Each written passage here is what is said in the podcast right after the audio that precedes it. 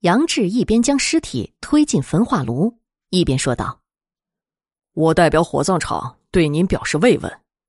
火葬场一向是亡灵聚集之地，总有些怪象，还望你要有心理准备。可以烧了吗？”那妇女咬着嘴唇，点了点头。杨志按下了按键，焚化炉的火光迅速腾起。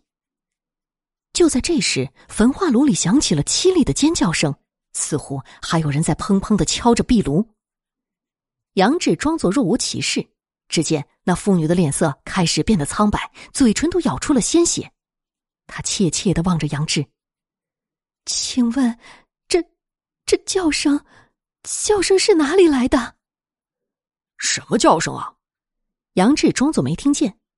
妇女伸出骨瘦如柴的手，指着焚化炉，好像是里面有尖叫声。杨志面无表情，恍然大悟道：“哦，你听到的应该是亡灵在火焰中挣扎。亡灵的尖叫只有至亲至爱的人才能听到，我听不到。用最烈的火焰。”才能让仙人早些升天。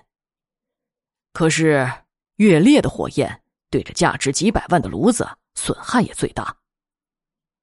那妇女越听越害怕，她眼睛里满含着眼泪。尖叫声让他的表情越来越痛苦。他对杨志道：“求求你，能不能把火焰调大，让我老公早点解脱？”杨志。不为所动，妇女咬了咬牙，然后开始在随身带的那个布袋里搜来搜去，终于找到了一堆零钱。她对炉子拜了拜：“老公，你就好好上路，我这里还有卖血的钱，是女儿的学费了。”然后他将那堆零钱递给了杨志：“这里三百多块，麻烦你把火焰调到最大。”让我丈夫早点解脱。杨志接过那把零钱，扔到了旁边的火炉里。眼见零钱都散落到了隔热玻璃下后，他才大声道：“我不要钱，在这里，钱是对亡灵的不尊重。既然你心意如此之诚，我就帮帮你吧。”他这才慢吞吞的把按钮调到最大。其实那也是关闭音乐的键。果然，焚化炉里的尖叫声越来越微弱，直到消失。妇女领了骨灰盒，然后就匆匆走了。杨志骂了一句：“今天真他妈的霉运，碰到了穷鬼。”他刚走到焚化炉旁边，只见老王手里拿着一个喇叭，递给了杨志，说道：“杨主管，你昨天吩咐调试喇叭，我今天拆了下来。”送到外面，刚修好。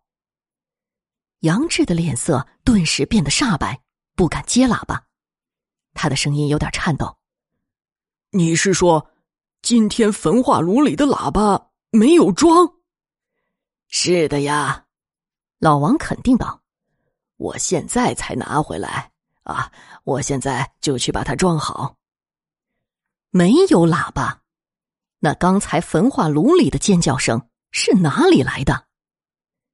杨志越想越怕，他一把推开老王，匆忙的跑到了焚化炉里一看，果然没有喇叭，电线都已经拆下来了。他赶紧走到了小火炉旁，打开玻璃一看，散落在那里的钱居然全是一张张的冥币。一见冥币，杨志浑身大汗淋漓，他赶紧收起来。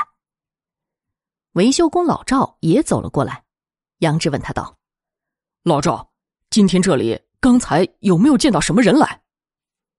老赵摇了摇头，拿着扳手敲打着焚化炉说：“我一直在修这个呀，没看到人哦。”杨志的心里犹如掉入了冰窟，他望着焚化炉，双眼布满了血丝。那焚化炉里什么灰尘都没有。就像刚才没有焚化过尸体一般。遇到鬼了！杨志想起那声尖叫，他的双腿开始发软，还有那敲打着炉门的声音。他还是不相信，赶紧打电话到了各个医院，可是没有一家医院今天有送尸体来过火葬场的。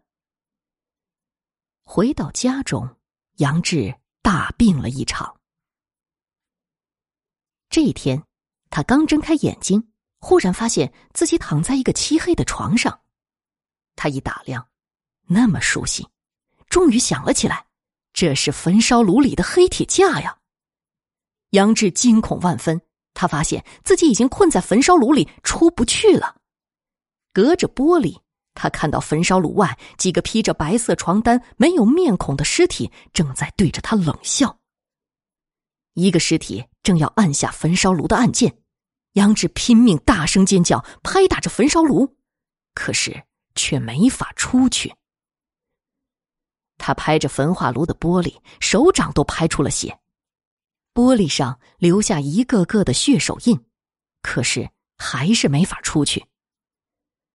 只见那具尸体按下了按键，一阵火光从黑漆漆的炉底腾起，杨志感觉全身一阵火热，他绝望的大叫了起来：“啊！”杨志大叫一声，醒了过来。原来是一场梦啊！他浑身大汗，老婆丽丽也坐了起来，问道：“怎么了？”杨志推开他道：“啊，没什么，呃，做了个怪梦。”丽丽继续道：“过两天我要去你的火葬场看看，看看有什么设备要添置的。”杨志不自然的点了点头。丽丽说什么，他都要听，因为。当年杨志是个穷小子的时候，丽丽的家境富裕，是丽丽的嫁妆让杨志发达起来的。发达以后，丽丽还经常管理着生意。早上下着淅淅沥沥的小雨，春天的天气非常的潮湿。杨志开车来到火葬场上班，刚套上工作服，一群人就已经推着一具尸体来了。老赵今天请假。杨志招呼着老王，将尸体推了进去。那群人中为首的一个是一个黑壮汉，其他人都叫他马老板。马老板掏出了一纸证明，递给了杨志：“这是死亡证明，我哥出了车祸，火化。”杨志打量了一下死亡证明，是市中心医院的。他看到死者姓牛，他不得不问道：“你姓马？”你哥怎么姓牛啊？马老板挥了挥手，喝道：“结拜兄弟，啰嗦什么？快送我哥上路！”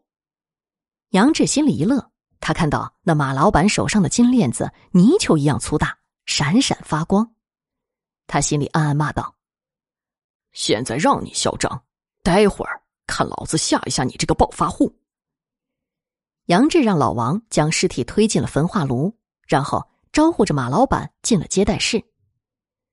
杨志指了指焚化炉的玻璃：“您看，现在您的兄长已经上路了，只要按下这个键，就开始火化了。”马老板点了点头，对玻璃里的尸体念念有词道：“牛哥，我一定会让你一路走好的。”